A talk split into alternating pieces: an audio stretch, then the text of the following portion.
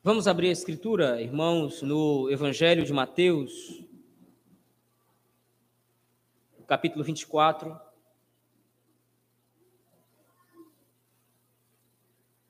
Continuando as nossas exposições no Evangelho, e mais especificamente no sermão profético de Jesus Cristo. Evangelho segundo escreveu Mateus,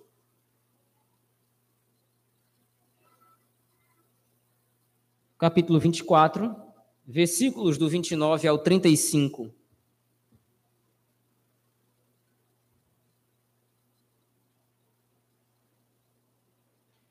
Assim nos diz o Evangelho. Logo em seguida, a tribulação daqueles dias, o sol escurecerá, a lua não dará sua claridade, as estrelas cairão do firmamento e os poderes dos céus serão abalados. Então aparecerá no céu o sinal do Filho do Homem. Todos os povos da terra se lamentarão e verão o Filho do Homem vindo sobre as nuvens do céu, com poder e muita glória. E ele enviará os seus anjos com grande clangor de trombeta, os quais reunirão seus escolhidos dos quatro ventos, de uma a outra extremidade dos céus. Aprendei, pois, a parábola da figueira. Quando já os seus ramos se renovam e as folhas brotam, sabeis que está próximo o verão. Assim também vós, quando virdes todas estas coisas, sabei que está próximo, as portas.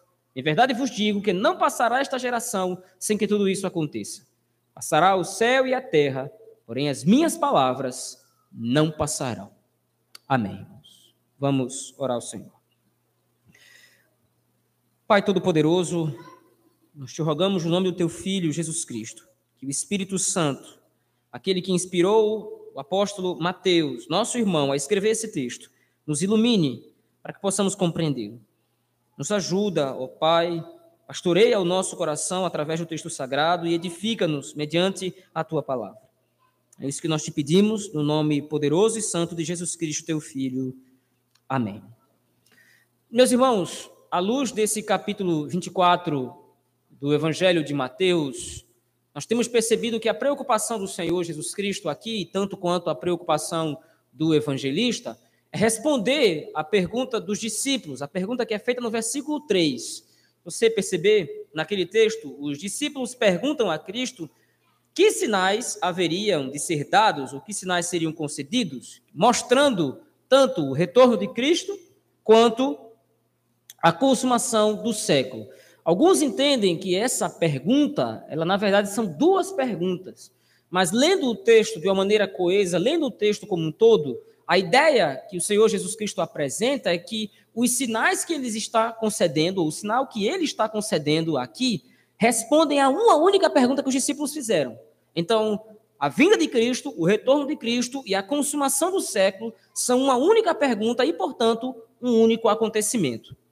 Porém, Embora o acontecimento seja único, embora o Senhor Jesus Cristo esteja se referindo a um grande evento, o Senhor Jesus Cristo divide esse evento em pelo menos três blocos no texto. Nós vimos o primeiro bloco, que vai do versículo 1 até o versículo 14, em que o Senhor Jesus Cristo apresenta um resumo da sua segunda vinda.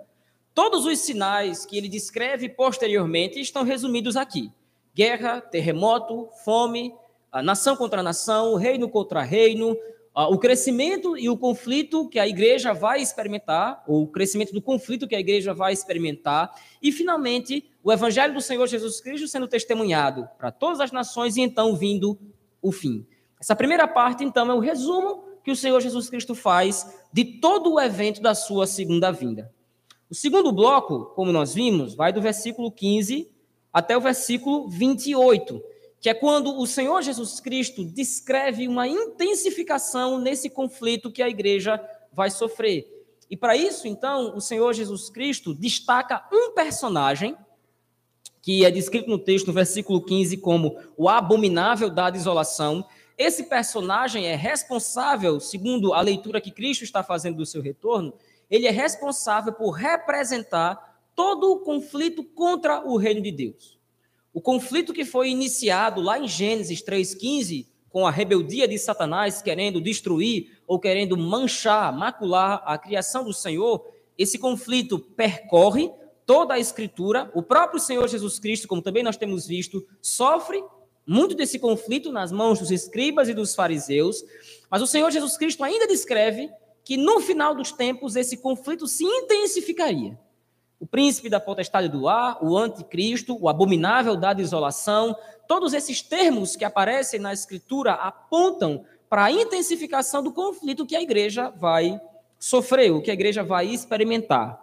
Além disso, o Senhor Jesus Cristo descreve, assim como ele fez na primeira parte, a multiplicação de falsos ensinos, de falsos mestres querendo enganar, se possível, os próprios eleitos, o que o Senhor Jesus Cristo disse que seria impossível, porque os próprios eleitos estariam vigilantes com relação a esses mesmos sinais.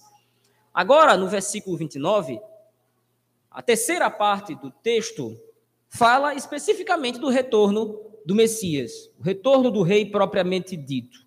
Então veja que você tem três cenas falando de um mesmo evento. Você tem o resumo inicial, onde o Senhor Jesus Cristo apresenta o seu retorno. Depois você tem a tribulação ou a intensificação do conflito que a igreja estaria enfrentando e está enfrentando desde o século I. E por fim você tem, de fato, o retorno de Cristo.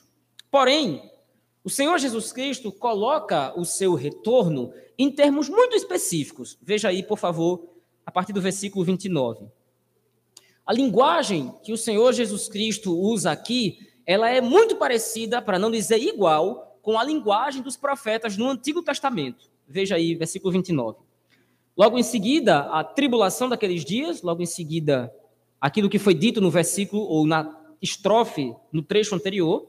Logo em seguida, a tribulação daqueles dias, o sol escurecerá, a lua não dará sua claridade, as estrelas cairão do firmamento e os poderes dos céus serão abalados. A ideia que o Senhor Jesus Cristo coloca aqui é que a própria criação entraria em colapso. A própria criação manifestaria os sinais que o Senhor Jesus Cristo está determinando e profetizando aqui. A própria criação manifestaria os sinais do seu retorno. Mas veja, conforme nós lemos no livro de Isaías, no livro de Ezequiel, no livro de Joel, no livro de Amós, no livro de Ageu e em outros profetas do Antigo Testamento, a ideia que o Senhor Jesus Cristo coloca aqui é de que esses sinais, como o sol se escurecendo, a lua não dando o seu brilho, ou a lua tendo um brilho avermelhado, como de sangue, as estrelas caindo do firmamento, os poderes dos céus abalados, a ideia aqui não é simplesmente, ou não é tanto demonstrar o terror da vinda de Cristo, mas a ideia de Cristo e dos profetas do Antigo Testamento, quando descrevem o juízo de Deus nesses termos, é demonstrar que o juízo do Senhor ele é inevitável. Assim como o homem não pode controlar o sol, não pode controlar as estrelas, não pode controlar nenhum aspecto da criação, o homem também não poderia controlar o retorno de Cristo ou evitar o retorno de Cristo. A mensagem profetizada por Cristo e registrada por Mateus aqui, novamente é uma mensagem de consolo para a igreja. Muitas pessoas, quando interpretam esse texto, tendem a tentar interpretar o que de fato esses sinais significam. E muitas pessoas se perdem nesse tipo de interpretação, tentando observar o sol, a lua e as estrelas, ou ver nessas coisas algum tipo de sinal extraordinário. E eu não estou dizendo aqui que essas coisas não são possíveis de acontecer. O ponto em questão e o que está sendo colocado no texto é que a vinda do Senhor ela é inevitável. E a inevitabilidade da vinda do Senhor é colocada agora na própria criação. Se nós nos lembrarmos do tema da sessão anterior, Cristo enfatiza para a sua igreja que antes de ele retornar, é isso que inclusive o próprio apóstolo Paulo vai dizer na segunda carta aos Tessalonicenses, antes de o Senhor Jesus Cristo voltar, é necessário que a igreja experimente a perseguição por parte dos inimigos do reino. A igreja deveria ser perseguida, a iniquidade cresceria no coração dos mundanos, a corrupção cresceria no mundo, a igreja seria oprimida e sofreria com isso. Diante desse cenário, seria muito normal que os discípulos de Cristo no primeiro século, tanto aqueles que ouviram do próprio Senhor, quanto aqueles que estavam lendo o Evangelho de Mateus, seria muito natural que qualquer discípulo de Cristo que lesse esse texto ficasse com medo do que vai acontecer. Mas a ideia agora de Cristo nesse versículo 29 não é que a igreja tenha medo, mas que a igreja seja consolada. O anticristo, o abominável da desolação, o mundo, o pecado, a corrupção, os terremotos, a fome, todos esses sinais, as guerras e os rumores de guerra, Todos esses sinais que antecederiam a vinda de Cristo, eles estão controlados pelo próprio Senhor. Não vai acontecer absolutamente nada além daquilo que o Senhor determinou para o final dos tempos. Perseguição que a igreja enfrenta e que vai enfrentar até o retorno de Cristo não está fora do controle do Senhor. Isso é especialmente específico, é especialmente claro para o público para o qual Mateus está se dirigindo. Lembre-se mais uma vez, são cristãos que estavam sendo perseguidos. Todos esses sinais que Cristo estava descrevendo aqui já aconteciam nos tempos da igreja do primeiro século.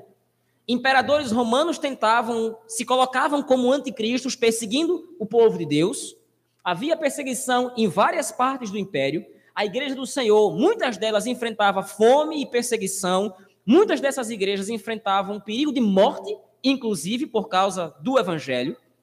Havia o crescimento da iniquidade. A sociedade romana era uma sociedade profundamente devassa, uma sociedade, profund, uma sociedade profundamente corrupta.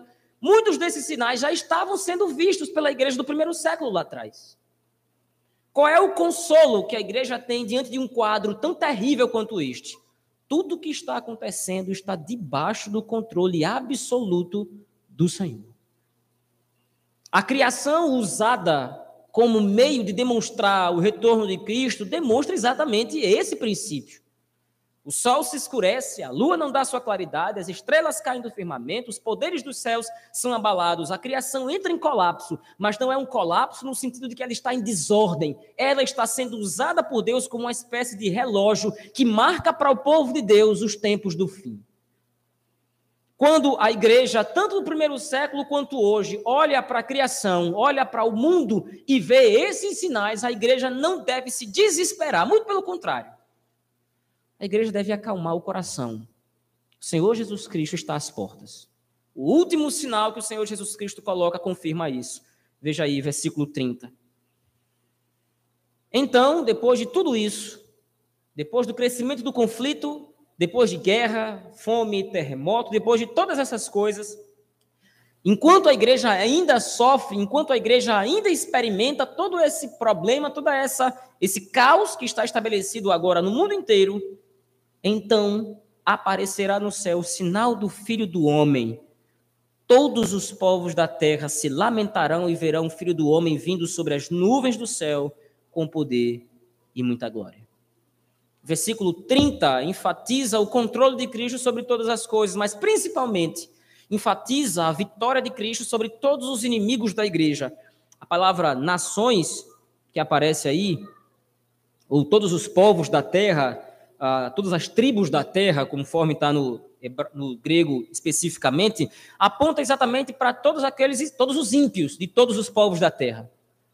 Todas as nações que foram usadas todas as nações que se levantaram contra o povo de Deus, conforme, por exemplo, nós lemos no livro de Apocalipse, quando João vê todos os reinos da terra se dobrando ante a besta e ante a Babilônia, a grande meretriz. Todos os reis da terra estavam ali adorando a besta, adorando o falso profeta, adorando o pecado e se pervertendo e se voltando contra o Senhor. E agora a mesma linguagem é usada aqui por Mateus Todos os povos da terra que perseguiram a igreja, que oprimiram o povo de Deus, vão se lamentar quando eles virem um sinal.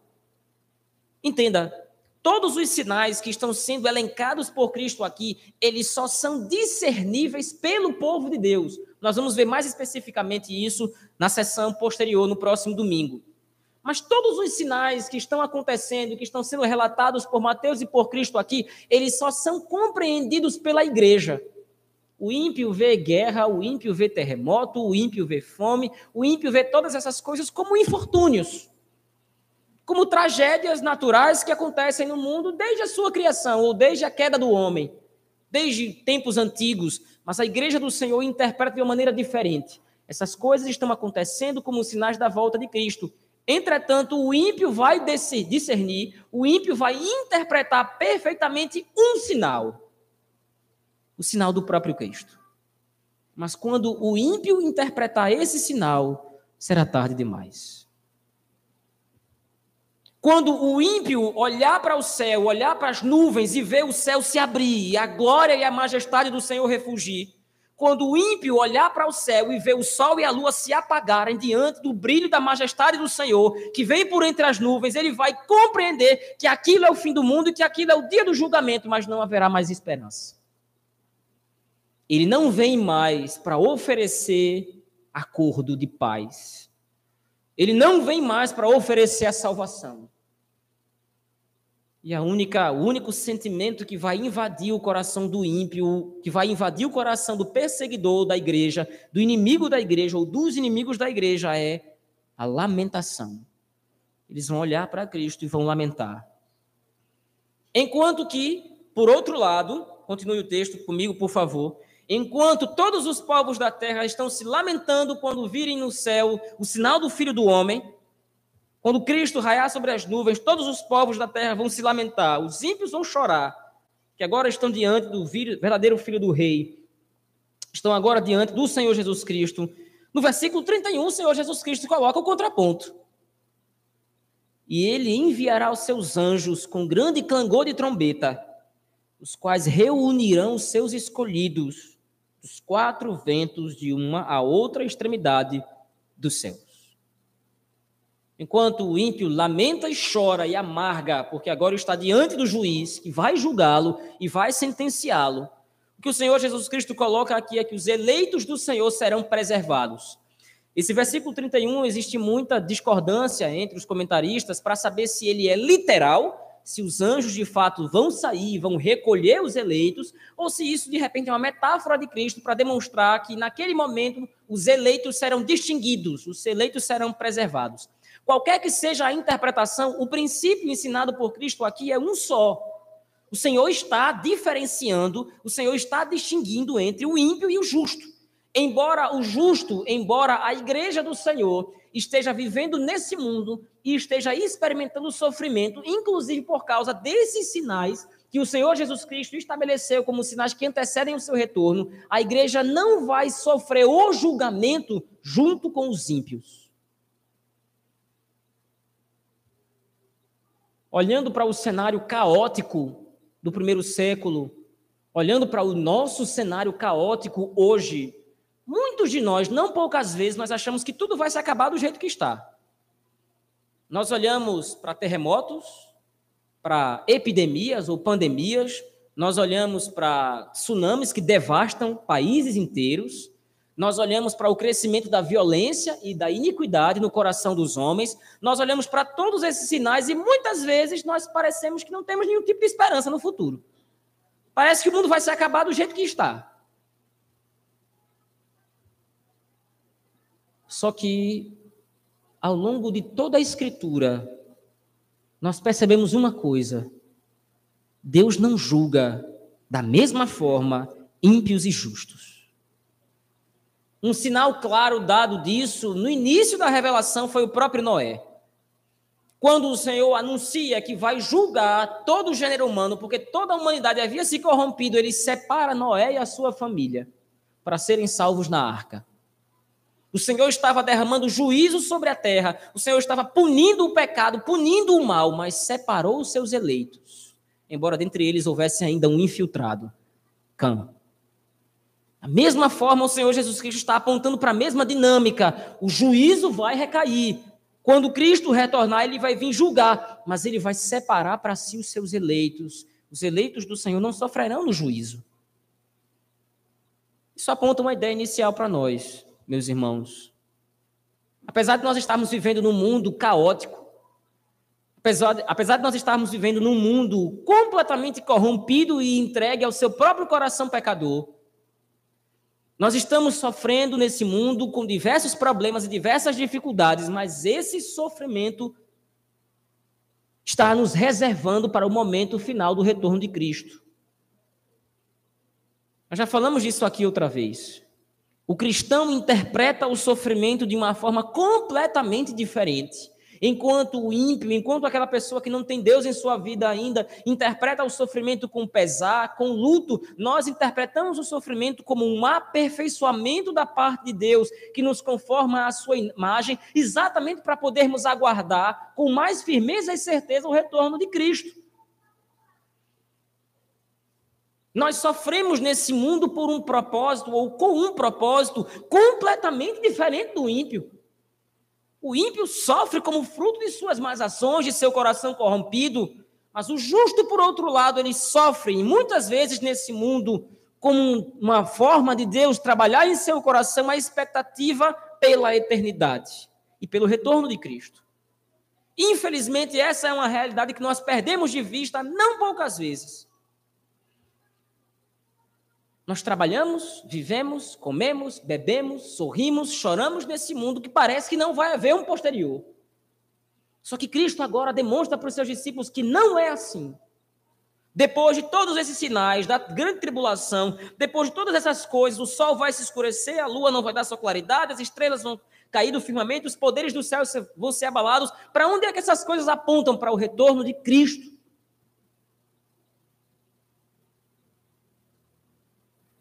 E finalmente, quando ele retornar, nós seremos reunidos como um só povo. Agora nós estamos dispersos.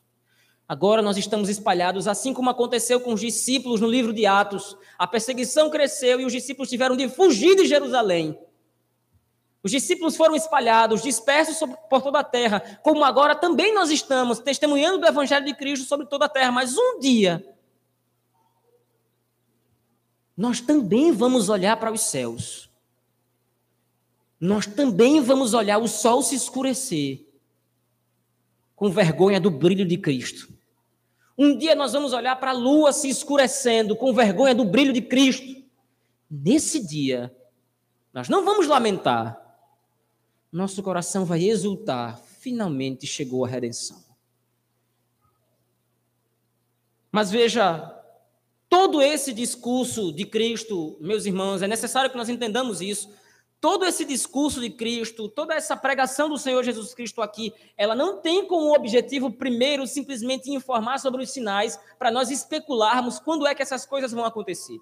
Como nós vamos ver no próximo domingo, ninguém sabe nem o dia nem a hora. Nenhum homem, ou a nenhum homem foi informado o dia ou a hora que o Senhor Jesus Cristo vai retornar. Nos foi dado sinais para interpretar quando ele se aproxima, quando ele estiver próximo de chegar, mas o dia exato não temos como saber.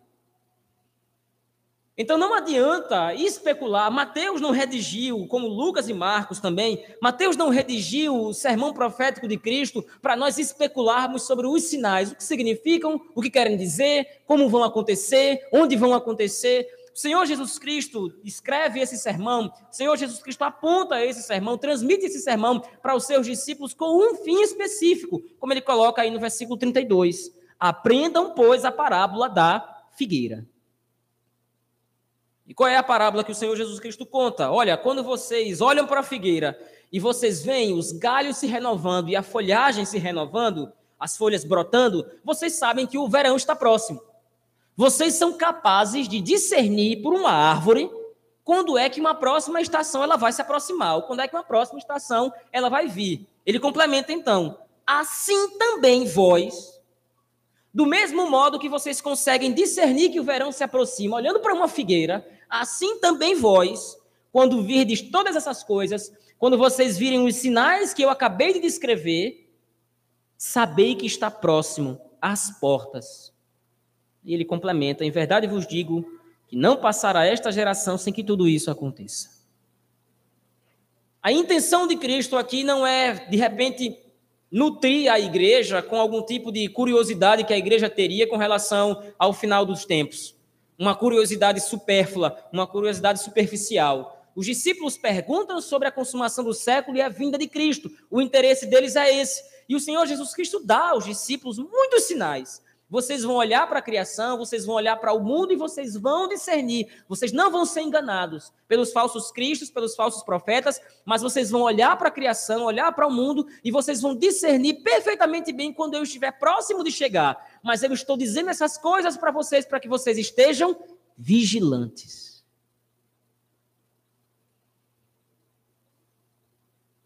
Para que vocês estejam atentos aos sinais. Senhor Jesus Cristo fala-nos através desse texto, meu irmão, meus irmãos, demonstrando para nós exatamente o mesmo princípio. O ímpio está completamente alheio a tudo que está acontecendo. Como disse anteriormente, o ímpio vê terremotos, o ímpio vê a fome crescendo, o ímpio vê calamidades diversas, o ímpio vê o mal crescendo no coração, ele mesmo propaga o mal e a corrupção, mas para ele isso não tem qualquer sentido. Simples fatalidades, são simplesmente ocasiões que ocorrem na vida, é isso mesmo, a vida é difícil e enfim.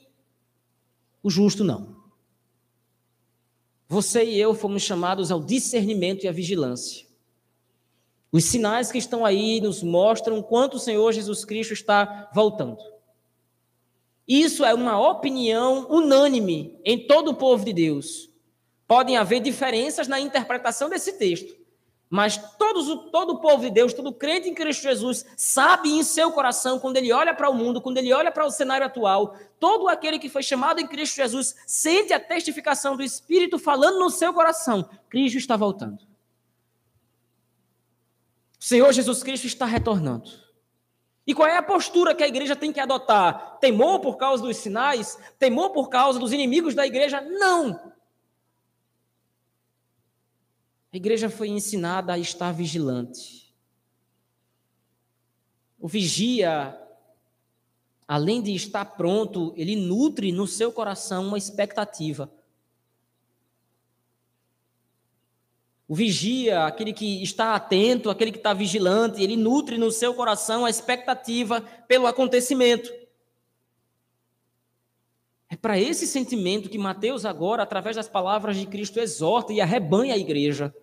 Criem em seus corações expectativa. Vocês estão sendo perseguidos, vocês estão sendo mortos, vocês estão sendo maltratados, estão sofrendo, vocês estão vendo um mundo no mundo crescer a iniquidade, o amor de quase todos se esfriando. Vocês estão vendo, vocês são testemunhas oculares de que os sinais que Cristo nos deixou estão acontecendo.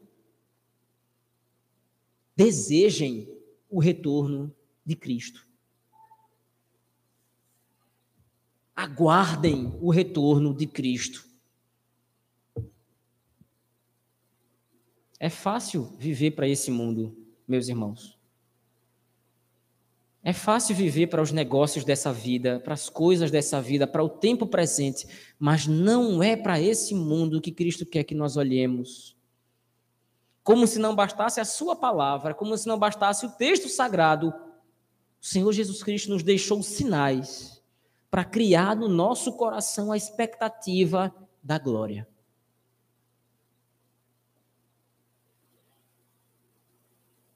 E por fim, como ele diz no versículo 34 e 35, olha, não vai passar essa geração até que tudo isso aconteça. E de fato aconteceu. Todos esses sinais que o Senhor Jesus Cristo descreve aqui aconteceram primeiramente quando Titus, filho do imperador Vespasiano, invadiu Jerusalém. Ele invade Jerusalém, mata dezenas de judeus, destrói o templo. Toda a desolação que o Senhor Jesus Cristo havia previsto aqui, inclusive na sessão anterior, do versículo 15 ao 28, todos esses sinais, todos esses sinais aqui se cumpriram quando Tito invadiu Jerusalém e destruiu, arrasou a cidade. Mas os discípulos perguntaram: que sinal haverá da consumação do século? Então, embora esses sinais tenham se cumprido lá atrás, eles se cumprirão plena e definitivamente quando Cristo retornar. E até lá, não vai deixar de haver uma geração incrédula. Não vai deixar de haver uma, geração, que duvida do retorno de Cristo. A geração a que Cristo se refere aqui era a geração de judeus, que agora, ao invés de crerem nas palavras de Cristo, estavam fazendo exatamente o contrário. E aí então o Senhor Jesus Cristo diz: Olha, não vai passar essa geração até tudo isso acontecer. E muitos dos que estavam ouvindo esse sermão de Cristo, afora os discípulos, Muitos dos que estavam ouvindo esse sermão de Cristo testemunharam a invasão e destruição de Jerusalém. Mas sempre haverá uma geração incrédula. Sempre haverá uma geração que está completamente alheia e distante, não compreendendo perfeitamente os sinais que Cristo deixou para o seu retorno. Mas para os seus eleitos, para a igreja do Senhor, o Senhor Jesus Cristo dá uma promessa. O Senhor Jesus Cristo concede uma promessa. Versículo 35. Vocês estão vendo a descrição do fim, os poderes dos céus sendo abalados, a criação em colapso, guerra, terremoto, fome, devastação e desolação. Mas olha, passarão todas essas coisas, pode passar os céus e a terra, o mundo pode se acabar. Mas as minhas palavras não vão passar. Ou, noutras palavras, o que eu estou prometendo como consolo para a igreja vai acontecer. O que eu estou prometendo como conforto à igreja, como conforto ao povo de Deus, vai acontecer. Isso não é uma possibilidade. E é outro aspecto da esperança que nós precisamos ter claro na nossa mente. É possível que nós passemos num concurso, é possível que nós sejamos demitidos ou demitidos, é possível que nós tenhamos problemas, é possível que nós contrariamos enfermidades, é possível. Muitas coisas na nossa vida são possíveis, são possibilidades, mas o retorno de Cristo não é uma possibilidade. O fato é que a Escritura nos mostra não algo que talvez aconteça, mas que vai acontecer certamente. A grande pergunta é: estaremos vigilantes?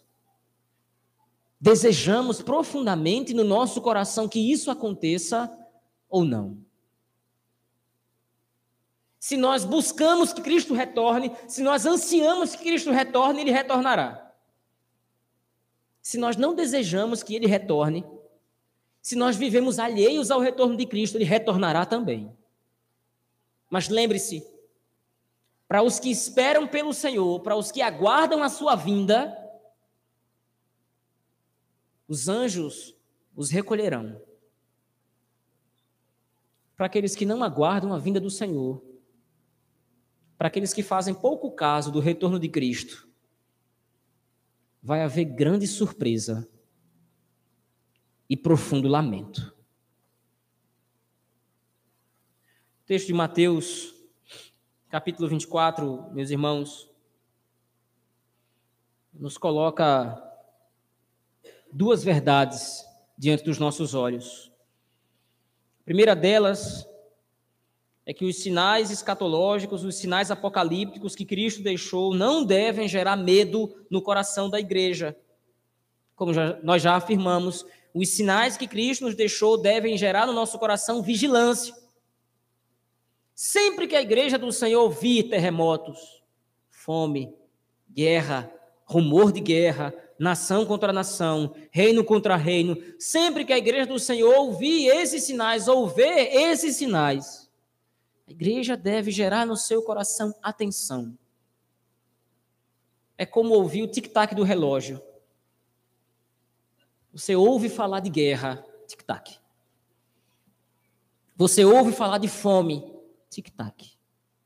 Você ouve falar de pai contra filho, filho contra pai, tic-tac. A cada sinal visto pela igreja, o relógio se aproxima do fim. O relógio se aproxima da contagem final. O Senhor Jesus Cristo está às portas, ele está retornando. Segundo lugar, os sinais, por mais terríveis que pareçam, e nós já discutimos isso aqui quando analisamos a primeira sessão, os sinais que Deus escolhe, o Pai, o Filho e o Espírito escolhem para o retorno de Cristo parecem contraditórios ou parecem contradizer aquilo que ele deseja fazer. Afinal de contas, nós estamos esperando que Cristo retorne, nós estamos esperando que o Senhor Jesus Cristo volte para que ele restaure a criação, para que ele nos restaure, para que a redenção seja plenamente consumada.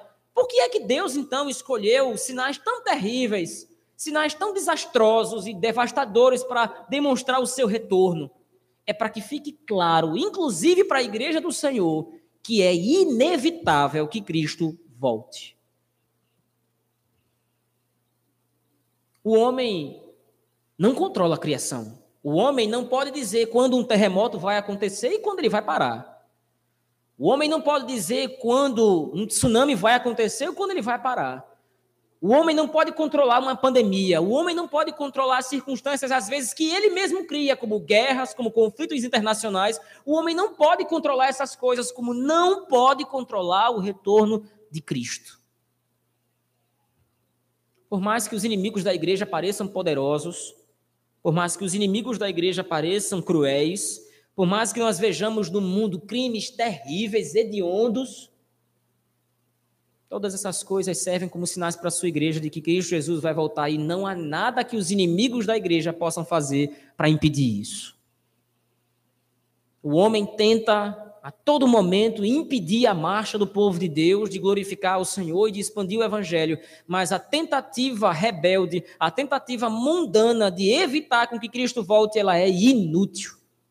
Que homem pode acender o sol se ele se apagar? Que homem pode colocar de novo uma estrela no céu se ela cair?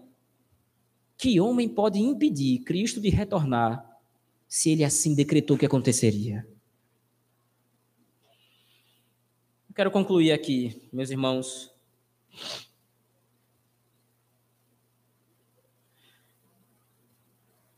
Um certo pastor John Riley, ele diz que na segunda vez que Cristo retornar, ele não vai vir mais como um homem humilhado.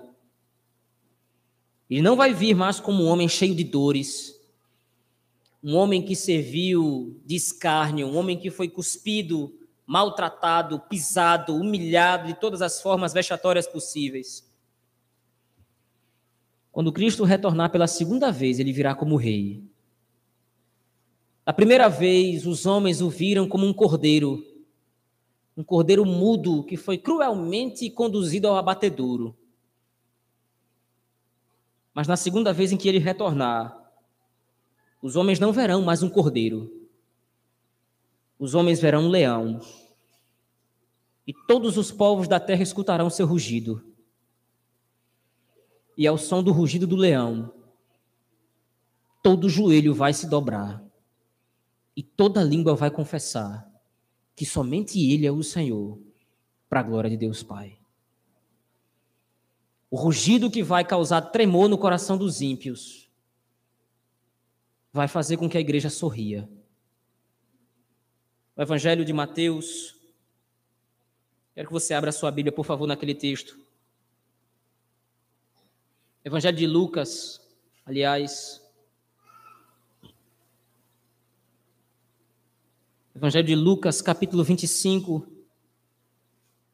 versículo 25 a 28, Lucas descreve basicamente o mesmo texto que Mateus. Mas Lucas nos dá uma ênfase diferente para concluirmos este nosso sermão. Em Lucas capítulo 21, versículo 25, o evangelista descreve: haverá sinais no sol, na lua e nas estrelas, sobre a terra angústia entre as nações, em perplexidade por causa do bramido do mar e das ondas. Haverá homens que desmaiarão de terror e pela expectativa das coisas que sobrevirão ao mundo, pois os poderes dos céus serão abalados. Então, então se verá o filho do homem vindo numa nuvem com poder e grande glória. Ora, ao começarem estas coisas a suceder, exultai e erguei a vossa cabeça, porque a vossa redenção se aproxima. Vamos orar ao Senhor nosso Deus, meus irmãos. Pai Todo-Poderoso, obrigado, Senhor por nos mostrar tão claramente na tua palavra que o Senhor está voltando. Que o Senhor está retornando.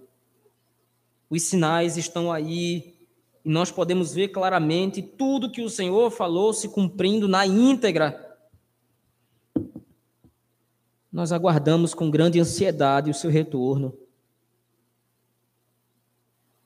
Maranata. Vem, Senhor Jesus.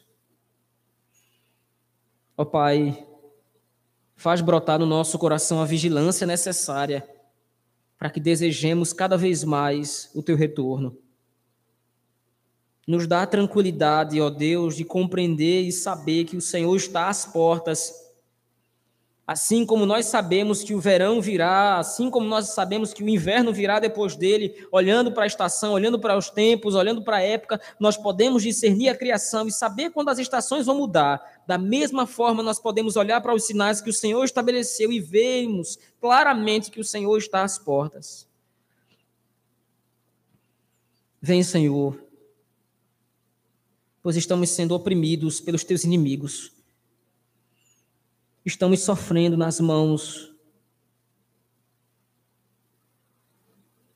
dos senhores feudais desse mundo, nós estamos sofrendo nas mãos daqueles que nos desejam escravizar, mas nós somos um povo livre para ti. Salva-nos, ó Deus. É isso que nós oramos. No nome do Senhor Jesus Cristo, leão da tribo de Judá aquele que se assentará no trono branco, donde julgará tudo e a todos. Pelo poder do Espírito Santo, a Deus o Pai. Amém.